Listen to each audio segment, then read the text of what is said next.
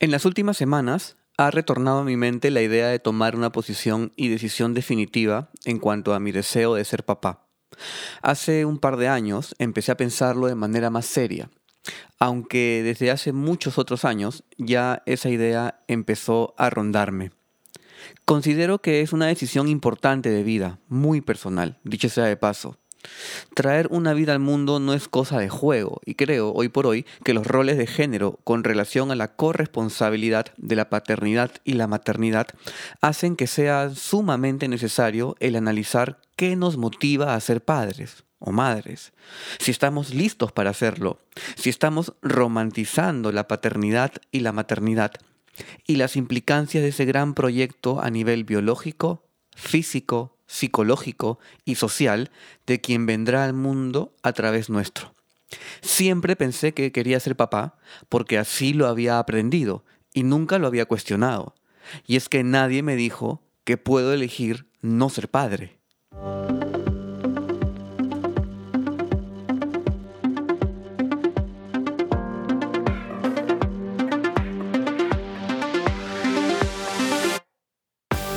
¿En algún momento de tu vida te has detenido a pensar si las cosas pueden ser distintas? ¿Te has detenido a buscar nuevas opciones y ver la manera de recorrer nuevos caminos? ¿Qué tal si lo haces en este momento? Soy Marco Antonio Pareja y te doy la bienvenida a Nadie me dijo. Quiero decirte que hay muchas cosas que aún nadie te ha dicho y que si en algún momento las pensaste pero nada cambió, es tiempo de que las escuches de nuevo. A través de Nadie me dijo quiero compartir información que puede parecer muy cotidiana, pero que encontrarás de gran ayuda para darte cuenta de que aquello que crees no saber está muy cerca de ti. Muchas de las cosas que nadie me dijo, a ti tampoco te las dijeron. Nadie me dijo que podía ser feliz, nadie me dijo que todo pasa, nadie me dijo que nunca es tarde. Esto es Nadie me dijo. Nadie me dijo. A ver, a ver, a ver, a ver, ¿por dónde empezar? Este tema controversial, complejo, eh, importante, personal y a la vez social, eh, público, eh, cultural, ¿no? Que es pues la paternidad. En mi caso, ¿no? No puedo hablar, no puedo ni quiero hablar en este punto de la maternidad, así que voy a hablar desde mi punto de vista y posición. Em, a ver, voy a empezar como siempre dando un contexto, ¿sí? Porque muchas de las ideas que hoy tengo en mente, me gusta saber un poco de dónde vienen, ¿no? O sea, estas creencias que tengo, eh, estas ideas de, o esta forma de ver la vida, o esta forma de, ir eh, creando una definición de ciertos términos y por ende que pueden afectar mi forma de pensar, vivir y de sentir, siempre me gusta cuestionarlas e intentar dentro de lo que puedo darles un sentido, ¿no? darles un sentido con relación a lo que hasta el momento mi nivel de conciencia me permite. Mi nivel de conciencia, mi nivel de conocimiento y, la inteligencia que tengo me permiten. Entonces, em, muchas veces eh, no me pregunté por qué en algún momento eh, quería ser papá. Em, yo creo, un poco pensando en cómo dar en contexto para este episodio, me puse a pensar en el colegio, ¿sí? En el colegio que nos enseñan esta idea de la familia, que no digo que esté mal, yo digo que a nivel social está bien de hablar de la familia, aunque también tengo mis, mis, mis, reparos en ello, ¿no? Porque nos enseñan probablemente, o a mí me enseñaron en el colegio una familia muy tradicional, ¿no? Papá, mamá, o sea, hombre, mujer. Que esto con el paso de los años ya obviamente, obviamente ha ido cambiando, ¿no? En cuanto a la concepción de la familia. Pero bueno, en ese momento a mí me, me, enseñaron de esa forma, ¿no? Papá, mamá e hijos. Entonces, es importante darnos cuenta que mucha de la información que va entrando a nosotros desde niños va directo a un lugar que yo le llamo el disco duro intocable, ¿no? O sea, esa información que pasa directamente al, subconsciente o al inconsciente y que determina nuestras acciones, nuestra forma de pensar y nuestra forma de sentir y a veces ni siquiera sabemos por qué pensamos así. Entonces, encontrando, intentando encontrarle un sentido a por qué durante mi adolescencia y mis veintes Pensaba que lo ideal era casarme en algún momento y ser papá en algún momento. Creo que viene mucho desde niño, ¿no? Del modelo que nos van enseñando de lo que es familia. Y si bien lo he hablado ya en otros podcasts con relación a eh, ciertos modelos que me gusta cuestionar y que me parece importante cuestionar porque nos cargan, o por lo menos como yo me he sentido también, nos cargan de, de expectativas que no nos corresponden o que son muy particulares y respetables, todas, todas y cada una de ellas, pero muy particulares en cada ser humano. Entonces, yo creo que desde el colegio que nos enseñan un poco, pues, este, al papá, ¿no? Nos enseñan a, este, a la idea de la mamá y de los hijos y la familia.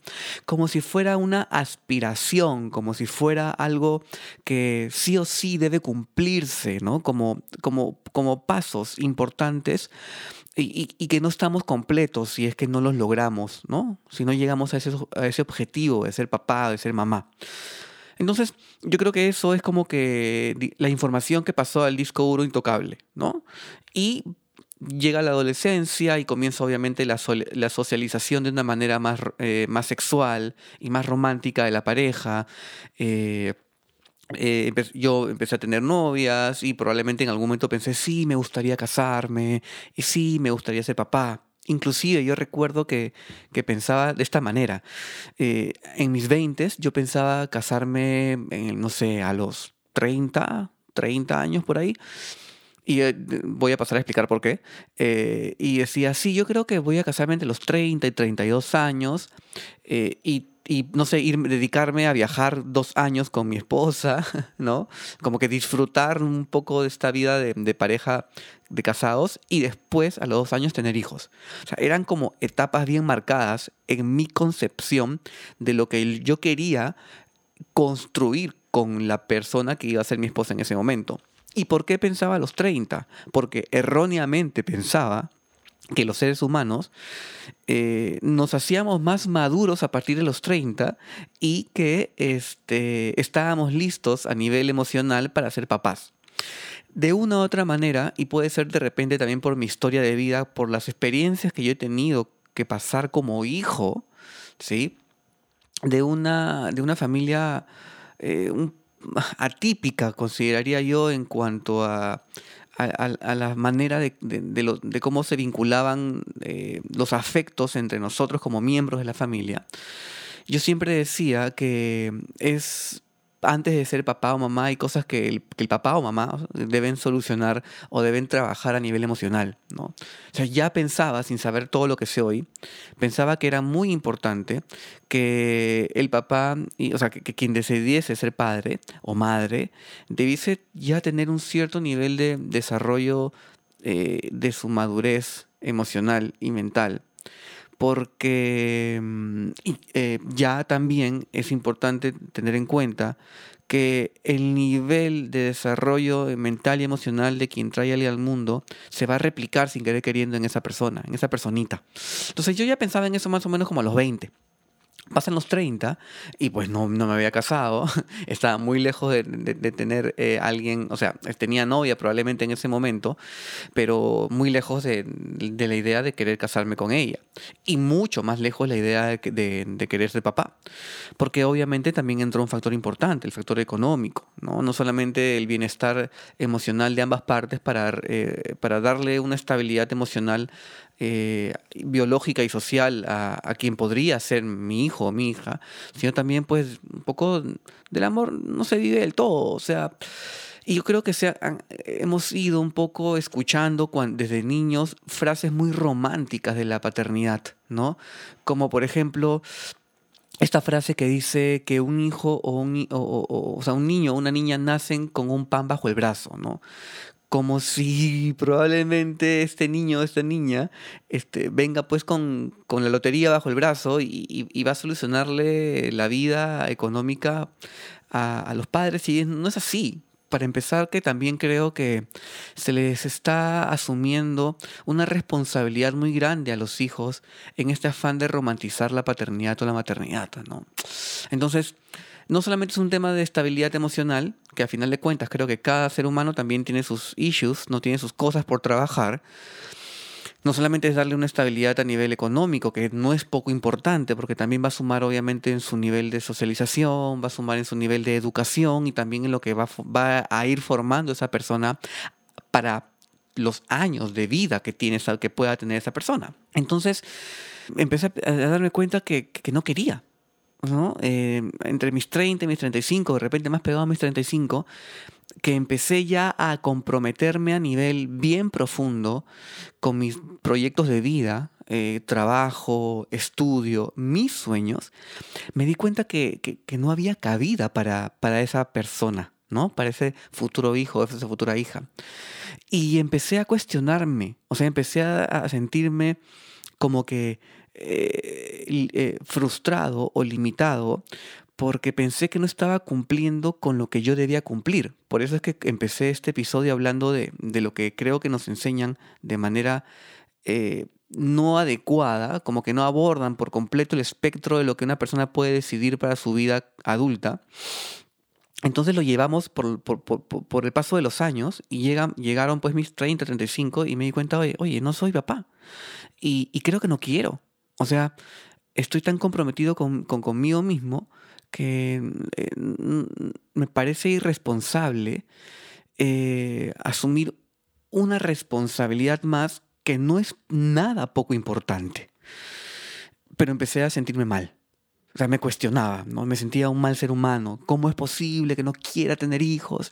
Y nuevamente, cuando conversaba de esto eh, con mis amigos, no sé si en algún momento lo llegué a conversar con mi pareja, creo que no. Creo que nunca he hablado con, mi pareja acerca de esto, o sea, con, la persona que, haya estado en el momento en, el cual decidí pensar y analizar esto, esto particularmente. Este, nunca hablé del tema, pero empiezan pues otras frases románticas, ¿no? Como, ¿y quién te va a cuidar cuando seas viejo? ¿No? Y yo, yo pensaba, o sea, no tenía una, posición muy particular de esa frase, em, eh, ¿no? Pero yo pensaba en el fondo, ¿por qué tengo que darle la responsabilidad a mis hijos de cuidarme? O sea, porque yo, traigo a hijos al mundo para no envejecer solo. Y ya comienzo obviamente a ir un poco, no sé si llamarle filosofando, ¿no? De lo que es el envejecer o la idea de envejecer eh, que sí, ah, no, no, niego que me gustaría tener una pareja con la cual compartir mi vida, ¿no? Pero darle la responsabilidad a otra persona, que es mi hijo, y por ser mi hijo, que tenga la obligación de cuidarme, me parece un poco egoísta desde mi punto de vista, ¿no? Yo creo que lo que debe motivar a, a las personas a querer tener hijos al mundo va mucho más allá del beneficio personal, ¿no? O sea, va mucho más allá de tener a alguien que me cuide, o va mucho más allá de, completar mi vida, ¿no? Porque también muchas personas piensan que eh, el tener un hijo es porque se sienten de alguna manera incompletos, ¿no? Ojo con esto también. No quiero, eh, no estoy criticando a las personas que quieren ser papás o mamás, ¿sí? Yo digo que no puede ser el punto principal de querer serlo el sentir que les falta alguien para completar su vida. ¿sí? Obviamente de esto puedo seguir jalando tela hacia otro lado, ¿no? con el hecho de sentirnos incompletos, pero no es el punto de este podcast, no es el punto de este episodio. Pero sí me parece un poco mucho irresponsable creer que alguien que ni siquiera ha llegado al mundo todavía ya tiene la responsabilidad de, a los, dentro de 60, 70 años después de haber traído, traído al mundo a esa persona, decirle, ahora te toca cuidarme, ¿no? Porque yo me sacrifiqué por ti, que es otra frase medio romántica de la paternidad. Y seguimos, siento yo que se, se sigue cargando mucha responsabilidad a alguien que, que, que, no pidió venir. O sea, este, la decisión de ser papás y la decisión de ser mamás es una decisión de la persona adulta. Y quien llega al mundo, como le llaman esta bendición, que esa palabra me da mucha risa realmente, que llega al mundo, este, no debe por qué cargar con responsabilidades de una decisión que no tomó. Porque es una decisión de las personas adultas. Se espera que sea una decisión de las personas adultas. De ahí también puedo jalar tela acerca de lo que es la paternidad responsable, la maternidad responsable, la paternidad deseada o la maternidad deseada, ¿no? Pero eso también es otro tema muy largo y muy complejo. A lo que quiero llegar es que en las últimas semanas he decidido que no quiero ser papá. Me he dado cuenta que realmente no, no quiero tener hijos. Me he dado cuenta que mm, mi nivel de compromiso conmigo mismo y con mi desarrollo personal, mental, emocional, eh, me hace suficiente, ¿no? sinceramente a veces lo digo, puede sonar un poco frío. No quiero asumir la responsabilidad de una vida más allá que no sea la propia. Si bien obviamente tengo una madre, tengo hermanos y en algún momento nos vamos a apoyar, pues no son sus vidas mi principal responsabilidad. Y yo creo que cuando uno es padre o madre, ya asume una responsabilidad a un nivel tan comprometedor que es importante empezar un poco a repartir esas responsabilidades. Y de verdad me he dado cuenta que no quiero. que no quiero asumirla. Y no está mal. Lo que pasa es que yo pensaba que estaba mal. Estaba pensando que era egoísta. Estaba pensando que me creí esas frases románticas de que iba a envejecer solo. Me creí estas frases románticas de que un hijo viene con un pan bajo el brazo. Y sobre todo me di cuenta también que mucho de la carga eh, de la paternidad y la maternidad o de la planificación familiar está tirada sobre los hombros de la mujer, ¿no? Y eso también me hizo pensar en, ok, si yo no quiero tener hijos, ¿por qué no tomo una decisión sobre el tema? ¿no? Y también obviamente empecé a pensar en, en el tema de los cuidados eh, para no ser papá, ¿no? Un cuidado definitivo, que es algo que también en algún momento estoy seguro que voy a desarrollar en, otro episodio del podcast, ¿no? Que es, por ejemplo, el tema de la vasectomía en el caso de los hombres que ya no se, ya no se, no, ven eh, tener hijos como parte de, de su de sus, de sus proyectos de vida. Iba a decir siguientes proyectos de vida, porque puede ser que algunos, que algunos hombres este, ya no quieran ser papás habiendo ya sido papás, ¿no? Que es el caso de algunos amigos que tienen de repente uno, dos, tres hijos que no quieren ser papás, pero también que se niegan a la vasectomía por X motivos. Y a mí me parece súper responsable, consecuente y coherente, yo que ya he decidido no ser papá, este, por ejemplo, practicarme la vasectomía. ¿no? Me parece realmente coherente.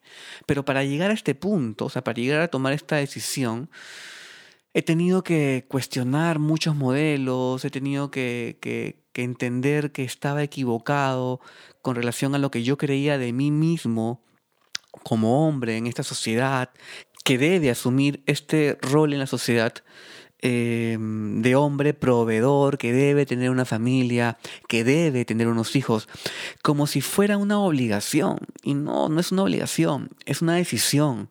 Y es una decisión que no todos están en la obligación de tener. O sea, no todas las personas, papás, mejor dicho, hombres o mujeres, tienen que tener hijos. Es una decisión muy particular, muy compleja también, pero que me parece responsable analizar. Me parece responsable tener en cuenta que hay muchos factores, y lo de, los decía al inicio en, en la introducción, ¿no? Factores biológicos, sociales, económicos, culturales, que quienes deciden ser papás deben tener en cuenta antes de traer un hijo o una hija al mundo. Porque esas personitas que no decidieron tomar la decisión de llegar al mundo, eh, pueden verse afectadas por un sueño que probablemente no sea el sueño que quisieran vivir, ¿no? Entonces, nada, a tomarse más en serio ese tema de la, paternidad, a tomarse más en serio este tema de la maternidad, a tomarse más en serio el tema de la planificación familiar. Y si no quieres ser papá, si no quieres ser mamá, no está mal. Si quieres ser papá y si quieres ser mamá, tampoco está mal. Cada persona debe saber realmente a conciencia cuál es el motivo, ¿no? Cuál es el motivo que realmente hace que la idea de ser papá o de ser mamá o de no serlo sea consecuente con tus proyectos de vida y que te haga feliz. pero que te haga feliz no por completarte, te haga feliz porque realmente quieres asumir esta gran responsabilidad de construir en conjunto con otra vida. Y esa otra vida puede ser tu hijo, puede ser tu hija, o inclusive de construir un futuro para ti mismo con tu vida, sin necesidad de caer en los roles que son expectativas de otros, porque son expectativas sociales, básicamente. Gracias por estar en este podcast, gracias por escuchar Nadie me dijo. Este podcast está disponible en Spotify, YouTube, Apple Podcast y Google Podcast. Compártelo con las personas que más quieres, les puede ser de mucha ayuda. Te recomiendo que lo sigas en redes sociales. Está en Instagram, Facebook y Twitter. Encontrarás más información que te será muy útil. Gracias por escuchar Nadie me dijo. Nadie me dijo.